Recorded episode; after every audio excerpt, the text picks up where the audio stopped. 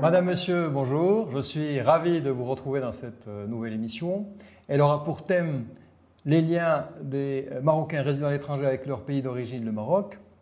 Et pour parler de ce sujet important, aussi bien pour les Marocains d'ici et d'ailleurs, j'ai plaisir à recevoir Monsieur Driss Eliazami, président du Conseil de la communauté marocaine à, l'étranger. Monsieur Eliazami, bonjour et merci d'avoir accepté notre invitation. Bonjour et merci de cette invitation. Euh, si les amis, euh, permettez-moi de vous présenter, même si je n'en ai pas forcément besoin. Vous êtes euh, diplômé en journalisme, n'est-ce pas? Vous avez été membre du Conseil consultatif des droits de l'homme, hein, qui a changé par la suite de nom. il est devenu Conseil national des droits de l'homme et que vous avez présidé, n'est-ce pas? Euh, vous avez été également euh, membre de euh, l'instance équité et réconciliation. Enfin, la liste est longue. la liste est longue. donc vous êtes et vous avez été membre de plusieurs associations, fondations, ligues dans les domaines des droits de l'homme, de l'immigration, n'est-ce pas, de l'histoire et de la culture, hein, de manière générale. Vous avez réalisé des films dans ces domaines-là. Vous avez été commissaire de plusieurs expositions traitant de, des thèmes de l'immigration, de l'exil et j'ai cru comprendre aussi les droits de l'homme. Et vous avez également participé à, la rédaction de plusieurs articles, ouvrages, rapports euh, dans les domaines que je viens euh, de citer. Alors, une, euh, permettez-moi, monsieur les amis, de, présenter un peu le, les prérogatives du, Conseil de la communauté marocaine étrangère, tel que stipulé dans le, dans le. Donc, vous êtes le CCME, et c'est son acronyme, est chargé euh, du suivi de l'évaluation des, politiques publiques, n'est-ce pas, euh, envers les ressortissants marocains à l'étranger. Euh, aussi, vous avez la, tâche d'émettre des avis hein, sur, pour veiller aux intérêts des Marocains de l'étranger à l'intérieur et à l'extérieur du Maroc. vous avez également comme rôle de participer à la au renforcement de leur contribution au développement socio-économique et aussi, dans le même sens, dans la continuité, la consolidation des rapports du Maroc avec les pays d'origine. Euh, ma première question, Monsieur Yannis, si vous le permettez, euh, quel bilan euh, faites-vous de l'action du CCME depuis son établissement en 2007 et sa constitutionnalisation en 2011 à la lumière du nouveau modèle de développement qui est venu aussi avec certaines recommandations? Écoutez, je pense qu'il y a deux apports principaux du Conseil de la communauté marocaine à l'étranger depuis sa création, mais on pourrait après y revenir dans le détail. D'une part, le fait d'avoir contribué de manière importante à l'analyse des politiques publiques marocaines en direction des, Marocains résidant à l'étranger, et aussi en veillant à, à, traiter un certain nombre de problématiques qui vivent dans les pays de résidence. On y reviendra, si vous voulez bien, dans le détail. D'un côté, donc, analyse des politiques publiques, évaluation, analyse critique euh, souvent et émission de recommandations d'un côté. De l'autre côté, un effort important dans, le renforcement des liens euh, entre, les, Marocains résidant à l'étranger et surtout les nouvelles générations de nés et socialisés dans ce pays et le, Maroc. Alors cela a pris plusieurs, euh, manières, mais on a, si vous voulez, le, si vous créez un conseil, quel que soit le nombre des membres de ce conseil, la majorité des talents des acteurs sont en dehors de ce conseil. Et donc on a essayé d'une certaine manière à travailler en permanence avec les diverses catégories d'acteurs de la communauté marocaine étrangère, responsables euh, associatifs, responsables religieux, euh, euh, acteurs culturels, acteurs politiques. Donc on a essayé, disons d'une certaine manière, de faire de ce conseil ce que j'appelle moi un réseau de réseaux. Parce que fondamentalement, aujourd'hui, il y a 5 300 000 Marocains euh, résidant à l'étranger. 20% aujourd'hui, d'après une étude de l'OCDE, ont un niveau bac plus 6. Et donc, il y a une diversification des pays de, résidence. Imaginez un pays comme l'Espagne, où il y avait vers la fin du siècle dernier autour moins de 100 000 Marocains. Aujourd'hui, on est à 900 000. Idem pour l'Italie. Donc une mondialisation extraordinaire de cette immigration, une diversification sociale, un développement culturel et une féminisation, plus de 50% pratiquement sans des femmes, et aussi, euh, ce qui est à mon avis l'élément essentiel, une véritable révolution douce, c'est l'émergence des nouvelles générations qui, ne sont jamais parties, qui ne sont mhm. jamais parties du Maroc, et donc qui ont nécessairement de, des modalités de lien avec le pays très différentes de Mhm. leurs parents. D'accord. Euh, Je vous ai parlé, quand euh, j'ai présenté la question, du nouveau modèle de développement et de ses recommandations. Comment euh, est menée cette réflexion, justement, pour renforcer les, les- les liens entre le Maroc et ses ressortissants à l'étranger? Écoutez, on a estimé dès la naissance de, de ce conseil que la culture, que le vecteur culturel devait être le principal vecteur du lien et de la refondation du lien entre les nouvelles générations et, le- et le- et la terre d'origine, la terre d'origine des parents. Et donc, quelques exemples, pas tout simple. On a participé systématiquement depuis 2008 à- au Salon international du- du- du- de l'édition et du livre de Casablanca puis de Rabat, en tenant un stand de, de- de haute facture et en, et en invitant, en invitant des, des créateurs, de- surtout des écrivains, des romancières de, de- la, de la diaspora ici. On a soutenu de très nombreuses activités culturelles dans l'autre sens, c'est-à-dire pour faire connaître les, les cultures du Maroc dans les pays de, de- l'immigration. On a soutenu la production de films. On a été, je pense, euh, il suffit de voir le nombre de, de livres édités par le CCME depuis sa création. On doit être à 200, un peu plus de 200 ouvrages édités et qui sont en circulation aujourd'hui dans tous les domaines, en sciences humaines, en, en littérature, etc. Dans- dans- dans- en arabe, en français principalement, mais aussi dans d'autres langues, hein, l'espagnol, l'italien. Donc, on- on consi- nous avons considéré, et je considère toujours, que la culture doit être le vecteur.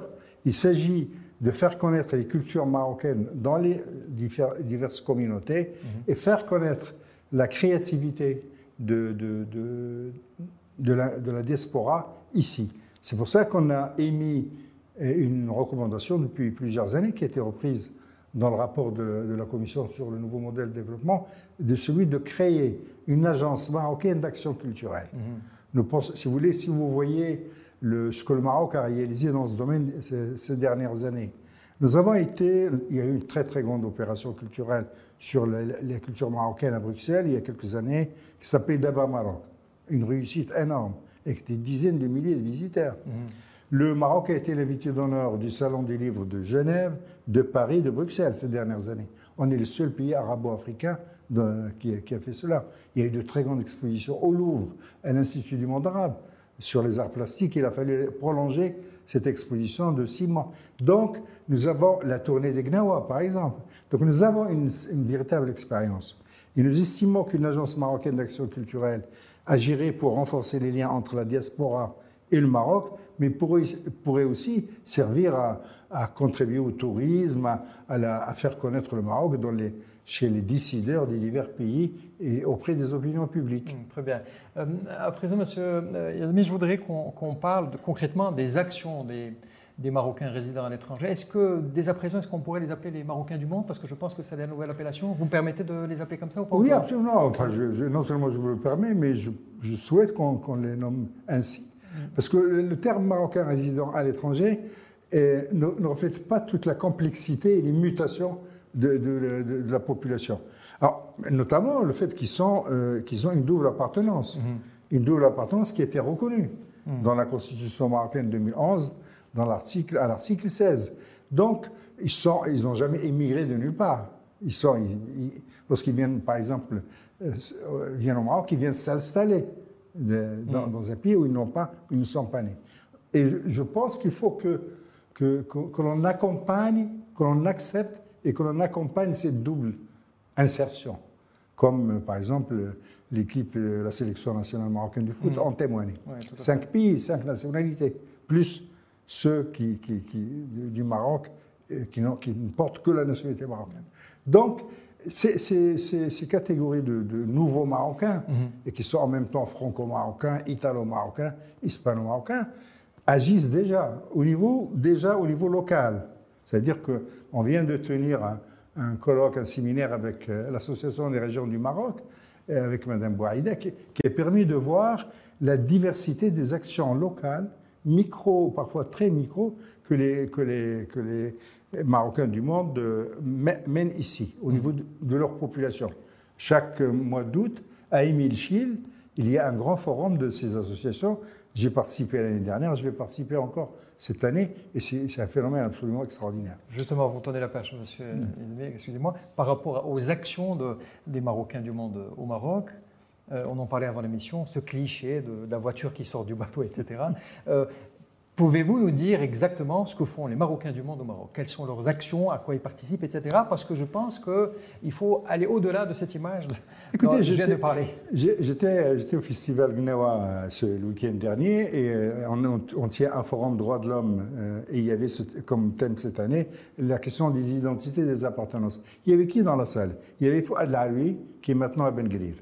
Il y avait avec lui Ali Ben Makhlouf, philosophe, qui, aussi, qui a un laboratoire à Ben Grir. Il y avait euh, euh, Omar Boum, euh, qui, vient du UCLA, qui travaille avec l'Université internationale de Rabat et avec l'Université Mohamed V. Il y avait Mustafa Almiri, qui est à Marseille et qui travaille aussi ici sur les, jeunes mineurs non accompagnés, avec lesquels on a, on a fait des séminaires. Donc cet apport au niveau scientifique est énorme.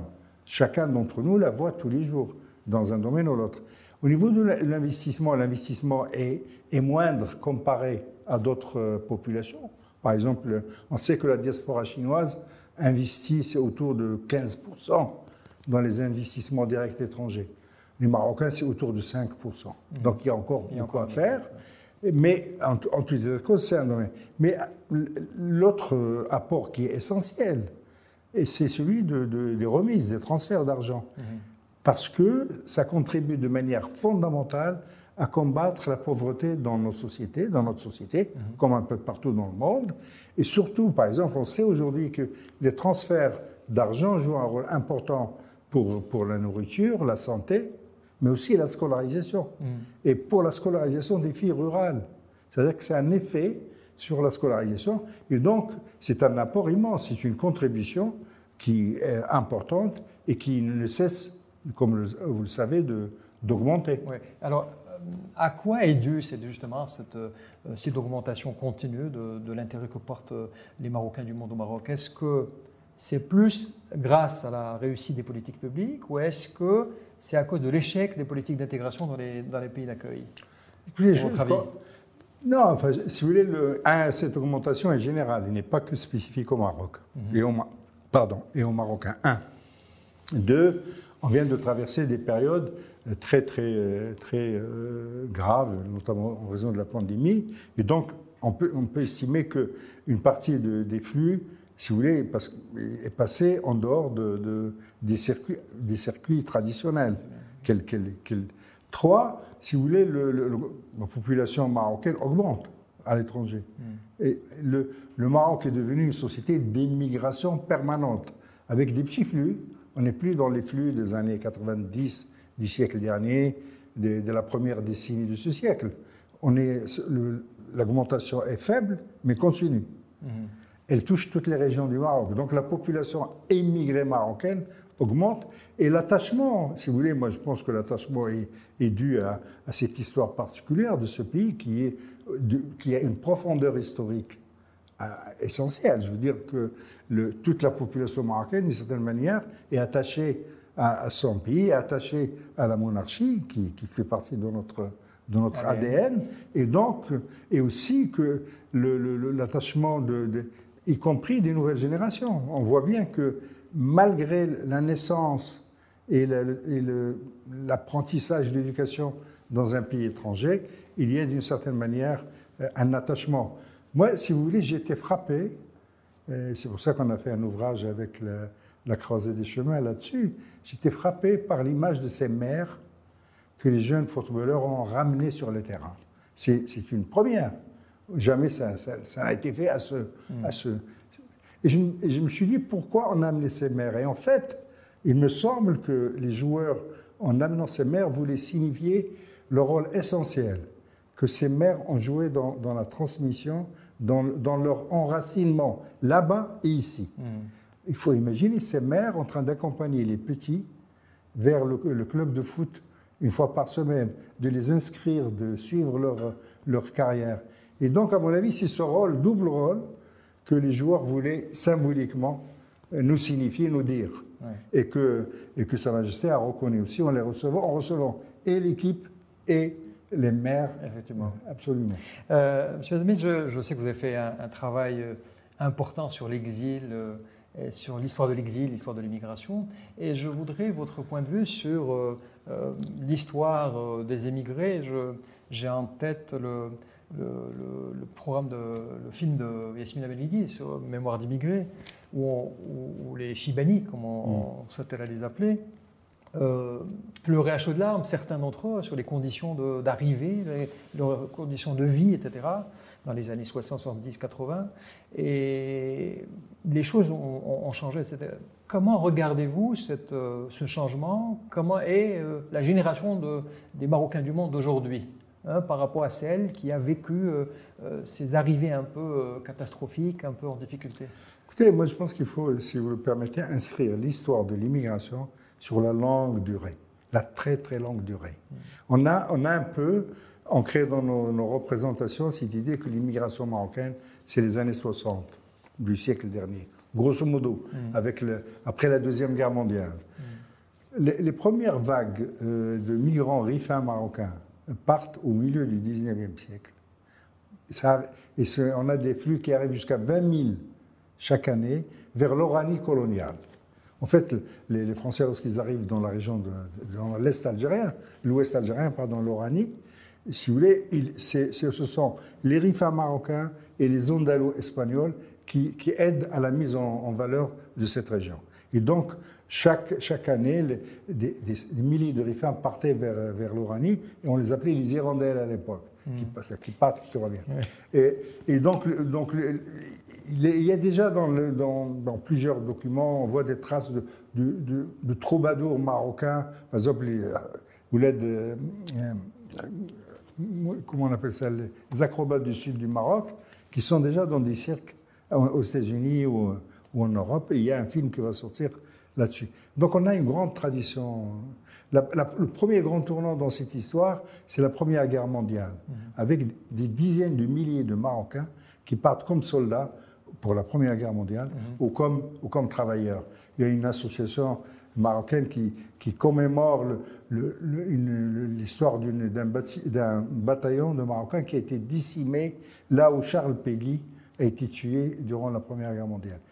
Donc c'est une histoire très très longue les étudiants marocains, de, qui les premiers étudiants marocains. Donc c'est une histoire longue, importante pour nous, parce qu'elle a contribué à nous faire.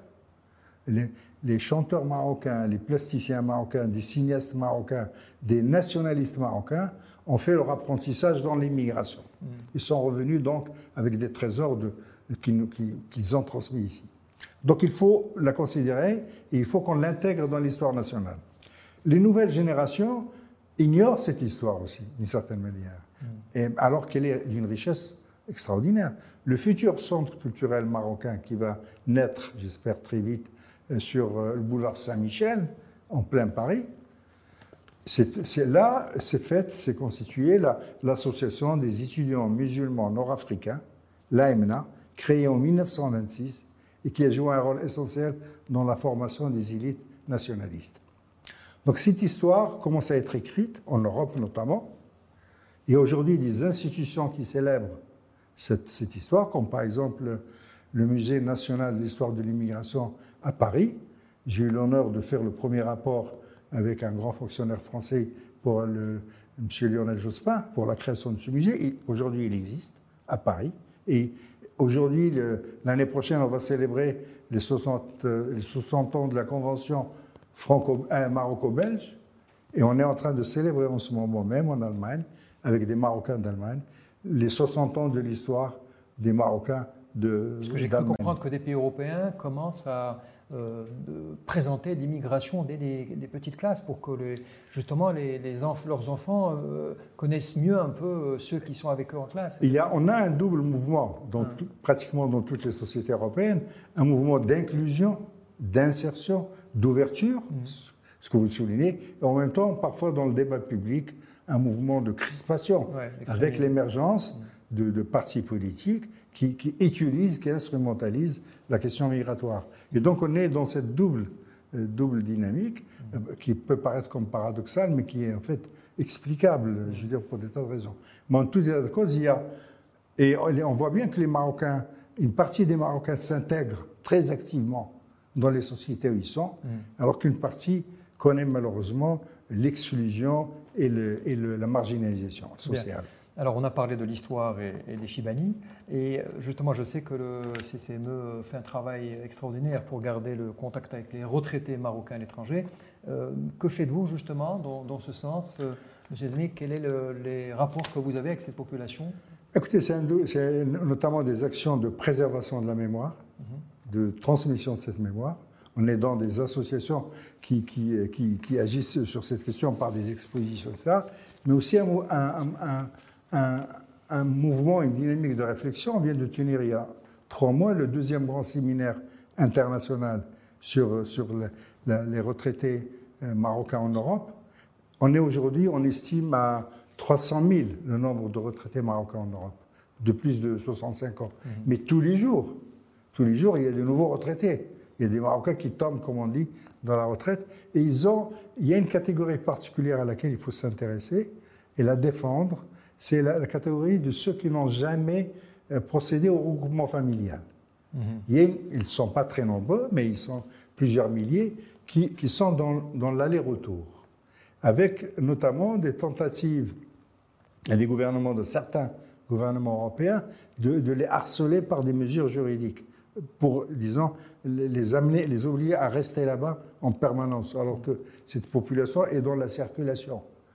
Et donc, il faut qu'on trouve, trouve des, des, des, des, solutions pour permettre à cette population de, de, de circuler. Et peut-être que le Maroc a une, au niveau gouvernemental de négocier avec les gouvernements de ces pays pour faciliter cette circulation.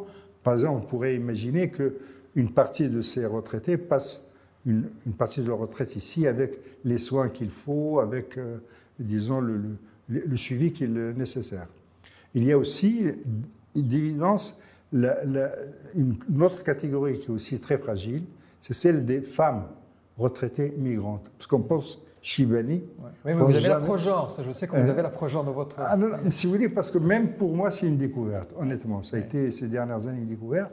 De Parce que, un, Parfois, comme on sait que les femmes vivent plus longtemps, elles, vivent, elles ont des petites retraites, ou parfois pas du tout, simplement une pension de reversion du mari. Et donc, et parfois, elles connaissent des, problèmes. Certaines qui sont ici au Maroc n'arrivent pas à faire valoir leurs droits parce qu'elles les méconnaissent. D'où, par exemple, une expérience passionnante qui est menée dans, dans le Sousse par une association qui s'appelle Migration Développement, une association pionnière d'informer et d'accompagner ces femmes pour obtenir leurs droits euh, qui sont là-bas. Parce que parfois, elles ne sont jamais parties. Exact, tout à fait. Euh, on a parlé des vieilles générations de, Marocains du monde. Euh, j'ai envie de parler des nouvelles, et particulièrement les talents marocains. et principalement dans la recherche scientifique, hein, parce qu'on est dans un monde agile, dans un monde qui se développe rapidement, où l'innovation devient le maître mot, etc. Et cette population le Maroc, on a besoin justement pour euh, se développer, pour avancer, pour se, positionner à l'échelle internationale. Alors, quel rôle joue le CCME justement pour créer ce lien, pour ramener ces, euh, chercheurs, ces talents marocains à l'étranger, pour participer au développement de leur pays d'origine? Écoutez, plusieurs, enfin, nous essayons en tout cas de contribuer de plusieurs manières, sachant que le, Conseil est une instance consultative. Mhm. La responsabilité d'établir des politiques publiques, de les mettre en œuvre, revient à l'exécutif, au gouvernement, et aussi parfois à certaines fondations qui jouent ce rôle de, qui jouent un rôle de, service public, comme par exemple la fondation Hassan II ou la fondation Mohamed V. Il y a aussi, il ne faut pas l'oublier dans notre réflexion, les acteurs privés, les banques, les, sociétés de transport. Donc il y a toute une série d'acteurs qui sont en mesure d'aider ou pas à, cette, à cet attrait. Par exemple, pour donner des exemples très concrets, il y a deux associations euh, de, Marocains à Paris, parmi les talents, Maroc Entrepreneur et l'Association marocaine des grandes écoles, qui organisent chaque année, et nous les soutenons, y compris financièrement, des salons qui permettent la rencontre entre les talents marocains et les grandes entreprises marocaines. Et c'est un salon qui a énormément de succès. C'est une des manières de d'agir. Il y a bien évidemment, là, à mon avis, la reconnaissance. Reconnaître ses talents par, par divers. Vous ne pouvez pas imaginer comment, à la veille de chaque fête du, chaque fête du trône, vous êtes saisi, euh, par des dizaines et dizaines de Marocains qui veulent être invités à la fête du trône, parce que pour eux, c'est un symbole pour manifester l'attachement, mais en même temps un signe de reconnaissance. Et donc, il y a aussi, si vous voulez, à mon avis, une réflexion euh, importante qu'on doit, qu'on doit intégrer progressivement. Les pays qui attirent le plus de talents et de compétences n'ont pas simplement une politique en direction de leurs nationaux. Ils veulent toutes les compétences quelle que soit leur nationalité. Et pour cela, ils développent toute une série de mesures. Par exemple, ce qu'on appelle en France la carte talent. C'est-à-dire que si, on estime que vous êtes un talent nécessaire à l'économie française, vous avez un titre de séjour. La bataille, toutes les offres qui sont, euh, euh, développées en direction des populations étudiantes pour garder parmi les étudiants étrangers que vous avez sur votre territoire les meilleurs et ceux dont vous avez besoin donc il y a une bataille aussi. Hein, donc nous sommes dans un temps où il y a une bataille internationale pour la captation des talents. C'est les pays de l'OCDE ont développé sept critères pour mesurer si leur politique de captation des talents est bonne ou pas. Et ces sept critères sont régulièrement évalués. Et ils développent toute une série, comme j'ai dit, de, de politiques en direction des étudiants. Et il y a une bataille pour capter les étudiants étrangers. De ce point de vue, le Maroc est un hub émergent pour capter des étudiants. Nous avons quelque chose comme 40 000 étudiants. Euh, alors que les étudiants marocains pour le seul, euh, pour le seul euh, hexagone sont plus de 42 000, pour vous donner un ordre d'idée. Donc, ce que nous développons, ce que nous avons proposé dans, la série de, consultations qui ont eu lieu suite au discours royal du 20 août dernier, 2022, c'est celui de passer d'une politique de captation des compétences marocaines à une politique d'attraction de toutes les compétences. Grosso modo, nous avons marhaba et bienvenue aux compétences marocaines. On peut développer plein de, Il faut encore faire plus que ce que nous faisons comme, comme pays. Par exemple, la dernière idée développée par M. Jamal Bellaharash et ses amis de créer une maison de la diaspora à Casablanca, on a été la première institution à soutenir cette idée. Et on va continuer à la soutenir parce que c'est un lieu qui peut accompagner ceux qui veulent ou qui se demandent s'ils vont venir ici ou pas. Donc c'est un lieu de, renseignement, mm. d'aide, d'accompagnement, et qui est une, initiative associative. Mais il faut attirer toutes les compétences. Mm. Un exemple, il y a des étudiants étrangers ici. Nous avons besoin parmi eux peut-être de compétences. Est-ce qu'on leur offre une carte de séjour au terme de leurs études pour qu'ils restent parmi nous? Est-ce que nous, développons notre ouverture d'esprit en direction de toutes les compétences, quelle que soit leur origine, quelle que soit leur couleur de peau, quelle que soit leur religion euh, Dans la continuité, euh, parlons à présent, monsieur les amis, euh, de l'islam. de l'islam et des Marocains du monde en Europe, principalement, mais on peut en parler même ailleurs. Je sais que c'est une thématique très importante pour le, CCME. Alors comment justement faites-vous pour propager, si j'ose m'exprimer ainsi, les valeurs islamiques marocaines auprès des Marocains du monde en Europe et ailleurs Et justement, parce que je, la, la, suite logique de cela, c'est, à mon sens, c'est une meilleure intégration.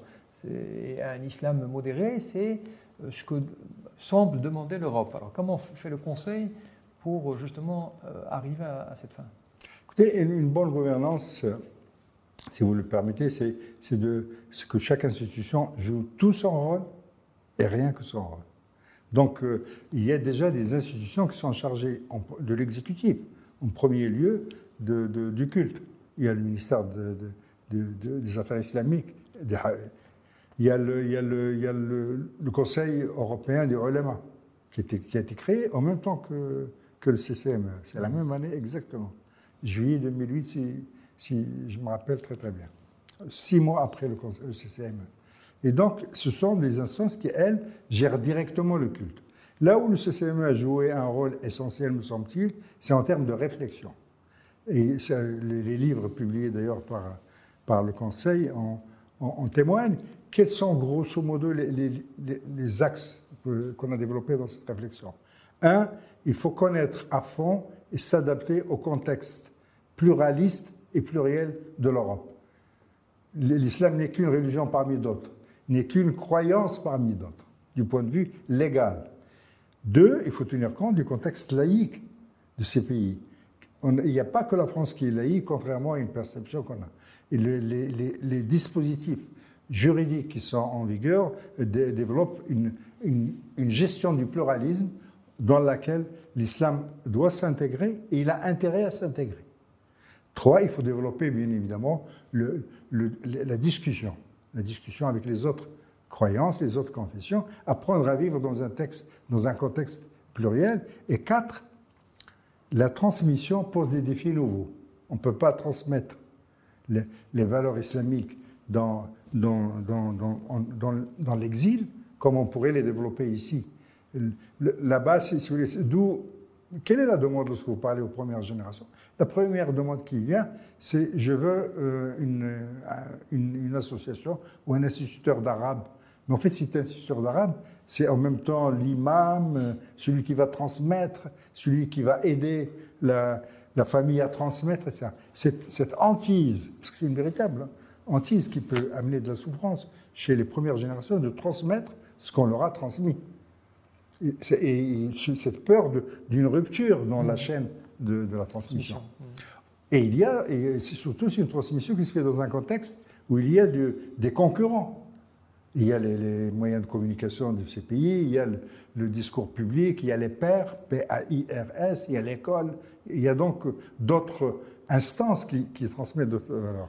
Et je crois que c'est là où, on doit, nous, euh, contribuer, le, Maroc, je dis bien, et pour moi, cette agence marocaine d'action culturelle pourrait aussi jouer, transmettre la diversité du legs, de l'héritage, en, respectant toujours euh, les systèmes européens, et d'ailleurs en respectant notre constitution. Euh, l'article 16 qui dit euh, que le royaume doit défendre les intérêts de ces immigrés. De la Constitution. De la Constitution. Et il dit que cela doit se faire dans le cadre des lois des pays de résidence et dans le cadre du droit international des droits de l'homme. Mhm. Donc ce sont nos références principales. Très bien, donc là ce sont les rapports que vous devez avoir avec ces pays d'accueil. Euh, quels sont les rapports que vous avez avec les organisations internationales? Et là je pense à, l'Organisation mondiale de la migration. Euh, quel rapport avez-vous justement pour euh, réussir la migration dans les pays d'accueil Écoutez, si, vous voulez, pour être très précis avec l'Organisation internationale de l'immigration, nous avons des rapports continus et les, dernières réflexions menées euh, en commun ont porté sur les mineurs non accompagnés marocains. Si vous voulez, il y a, tout, on, a, tenu deux séminaires internationaux sur cette question des mineurs non accompagnés, qui est une question qui, n'est pas que passagère. Elle est, elle, est permanente. Ça veut dire maintenant, ça fait pratiquement 30 euh, ans que ce phénomène a émergé. Et on voit bien que c'est un phénomène pérenne qu'il nous faut comprendre, analyser et voir quelle est la responsabilité des autorités marocaines envers cette population. Il y a des responsabilités qui relèvent des pays européens, mais il y a une responsabilité qui relève des autorités publiques marocaines, et donc nous travaillons nous aussi pour voir laquelle. Mais de manière générale, sur l'intégration des Marocains dans les pays de résidence. Et là, bon, vu la diversité des situations, il est difficile de, disons, de généraliser, mais on peut essayer, de, disons, de, voir quelques idées globales. Un, l'immigration marocaine change de nature. Et donc, il y a une, partie de cette immigration qui s'intègre sans aucune difficulté dans les sociétés de résidence, parce qu'elle y est née, parce qu'elle a développé des atouts pour s'intégrer, parce que elle a, les, les, parents ont développé des stratégies très fines d'accompagnement. Lorsque je parlais tout à l'heure de ces mères qui étaient sur les stades, elles ont, malgré, on a l'impression, qu'elles sont invisibles, qu'elles ignorent tout. Et en fait, ce qu'on a vu démontre qu'elles ont, ont fait le job, d'une certaine manière. Et de manière très fine, mm. silencieuse et avec une, une résilience que j'admire, en tout cas en ce qui me concerne. Donc, il y a une partie qui s'intègre très, très. Mais il y a dans les populations marocaines quelques catégories qu'on doit accompagner. Et on a déjà traité là de deux euh, catégories, où le gouvernement marocain doivent faire un effort plus accentué, qui sont les mineurs accompagnés et les retraités, et notamment les femmes retraitées. Mais de manière globale, la féminisation de, de, l'immigration marocaine, sa mondialisation pose des défis nouveaux. Par exemple, ça a été discuté dans les consultations gouvernementales après le discours de Sa Majesté, les femmes marocaines dans les pays arabes qui vivent, ce sont des petites populations, mais qui vivent des problèmes particuliers. De manière générale, les femmes marocaines peuvent vivre des problèmes très particuliers, mmh. très, et parfois surtout avec les, dans les pays où il n'y a pas de, système de protection sociale très développé, mmh. pays arabes, pays d'Afrique subsaharienne. Ou parfois au travail, comme dans les, les, saisonnières qui partent dans le sud de l'Espagne. Donc ces catégories exigent un effort plus important de la part des autorités marocaines, de mon point de vue. Donc vous pensez qu'il euh, y a encore matière à, faire évoluer les politiques publiques pour aller dans le sens de, du contenu du, discours du souverain d'août 2022, qui a, permettez-moi, de, de, citer un peu les cinq points euh, autour desquels il a euh, son, son, discours était autour de cinq points, qui sont le renforcement du sentiment patriotique, la révision du cadre législatif et des politiques publiques dédiées aux Marocains du monde, améliorer les procédures administratives, le renforcement de l'encadrement religieux et éducatif et l'implication dans le développement du pays. On a parlé de tout cela pratiquement. Hmm. Écoutez, dans les, dans les discussions, les, enfin, les discussions se sont, terminées très récemment, hein, puisqu'il y a eu cinq groupes thématiques sur les cinq points qui ont travaillé avec toute une série de propositions. certaines institutions euh, ont été plus actives que, d'autres dans ce processus. Je, me félicite vraiment que le CCME a participé aux cinq groupes thématiques qui ont été créés avec des propositions en produisant des notes pour, ces. De, de manière plus directe, il semble aujourd'hui acquis que le projet de loi concernant le CCME euh, sera adopté par le gouvernement et présenté très très vite euh, au Parlement qui doit l'adopter. Donc il y aura donc un nouveau cadre juridique plus conforme à la constitution du CCME, et à terme une nouvelle composition du Conseil de la communauté marocaine à l'étranger, ce qui est une très bonne chose. Je crois que je continue à développer et à défendre cette idée de, de l'Agence marocaine d'action culturelle, que nous concevons comme, comme une, une, structure très légère, pas une nouvelle, une structure de programmation, mhm. qui programme des activités dans les deux sens. Et je vais prendre un exemple qui me tient à cœur, celui de la traduction de cette littérature aujourd'hui marocaine ou faite par des, personnes d'origine marocaine qui s'écrit, et je vais être euh, en espagnol, en catalan, mhm. en castillan et en catalan, en italien, en français, en allemand, en anglais, à minima. Et probablement, nous verrons dans quelques temps, et en arabe. En néerlandais, certainement. ah oui, en flamand, j'ai oublié, en néerlandais et en flamand. Un ami, euh, euh Driss avait écrit les books, qui est pour moi un des plus grands livres sur l'immigration, au-delà des Marocains, sur l'immigration au niveau mondial. Il avait écrit, ça avait fait beaucoup de bruit, en 1955 à Paris. Il a été traduit vers l'arabe et publié au Maroc par le Fennec de l'île Chaouni en 2021. Ce grand roman a mis 60 ans pour revenir, pour nous revenir d'une certaine manière. J'aimerais pas qu'on attende 60 ans pour traduire toute cette richesse aujourd'hui vers l'arabe et le français. Donc vous êtes dans une dynamique de traduction, n'est-ce pas? Absolument, avec notamment, on a, pris attache avec, avec l'Académie du Royaume et l'Institut de la traduction. Et je pense qu'il y aura des choses qui, seront faites dans, ce sens. Mais imaginez l'enrichissement que ça, ça représente pour nous, mais aussi si on arrivait à traduire euh, des, chefs-d'œuvre de notre littérature en arabe et en amazir bientôt, Inch'Allah, vers, vers, le, vers le monde, comme le cinéma par exemple. Et donc c'est cet outil euh, culturel qui me semble essentiel, notamment pour nourrir, renouveler ce sentiment d'attachement entre les nouvelles générations qui sont aujourd'hui en train de grandir à, Rome ou à, Madrid ou à, ou, dans la région flamande, par exemple, ou aux États-Unis. Exact. Justement, là, là je, avant de finir, je voudrais euh, parler d'une étude de cas euh, qui, je suis sûr, euh, se présente quotidiennement. bon, je suis un jeune Marocain, une jeune Marocaine issue de l'immigration. je ne suis jamais intéressé au pays, à la culture, à la tradition de mon grand-père, de mon père, grand-père, ou arrière-grand-père. Et pour des raisons X, la Coupe du Monde 2022, euh, la réussite du Maroc dans certains domaines. Je commence à m'intéresser au pays de mes ancêtres pour venir travailler, pour venir investir, etc.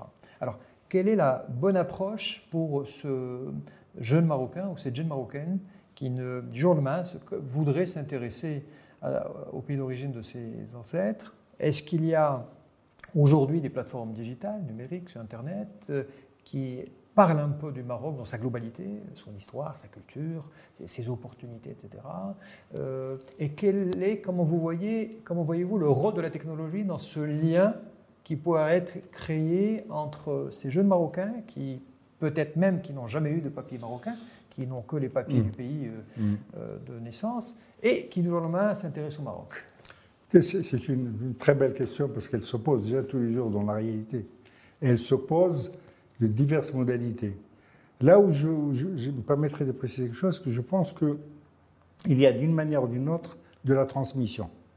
C'est-à-dire que, bon, on, ne, on, ne, on, ne, se débarrasse pas facilement du, du legs, mm. de l'héritage. Il y a les parents, les familles, les pères, les autres personnes de même origine que vous, euh, se, débrouille pour vous transmettre des choses, positives et négatives.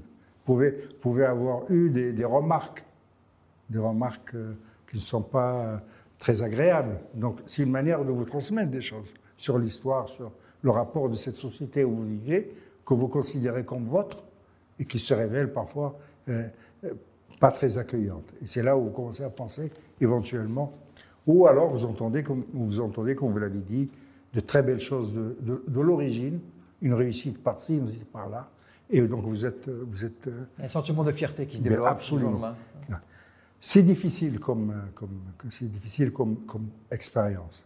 Et je pense qu'il faut de, de, la résilience pour la réussir, y compris lorsque, si vous voulez, le, mon, euh, partir ou, ou, partir pour le Maroc, parce que c'est pas un retour ah pour, pour, les nouvelles générations, mais même pour les anciennes, comme moi je suis parti à 18 ans et je suis revenu euh, pour avoir une mission officielle à l'instance équité et réconciliation, très, très, absolument enthousiasmante.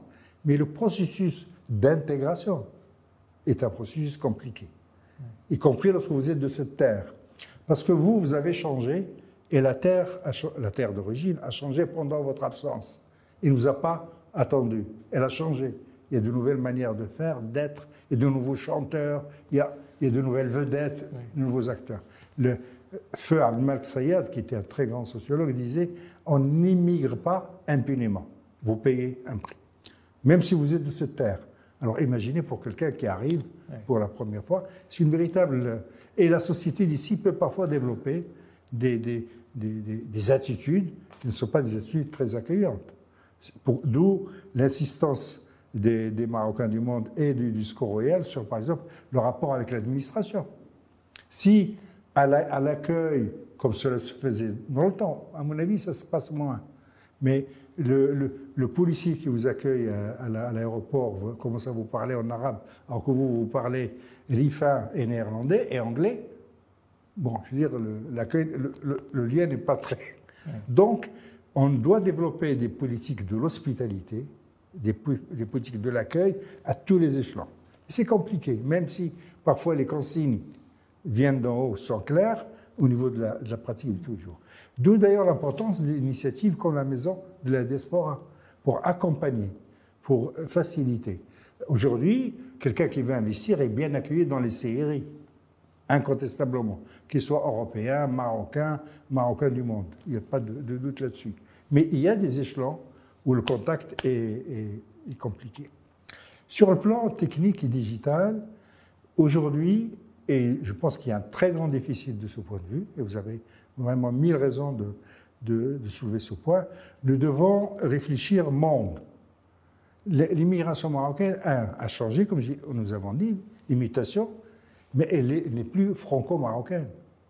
Il y a 1 million 200 000 Marocains ou personnes d'ascendance marocaine en France, probablement un peu plus, parce que les statistiques françaises ne permettent pas de, connaître l'origine, ne font pas, comme vous le savez, ce qu'on appelle les, statistiques ethniques en France. Mais, donc mais il faut aujourd'hui qu'on arrive à penser et à suivre et à connaître mieux ce qui se passe en Catalogne ou au Pays Basque.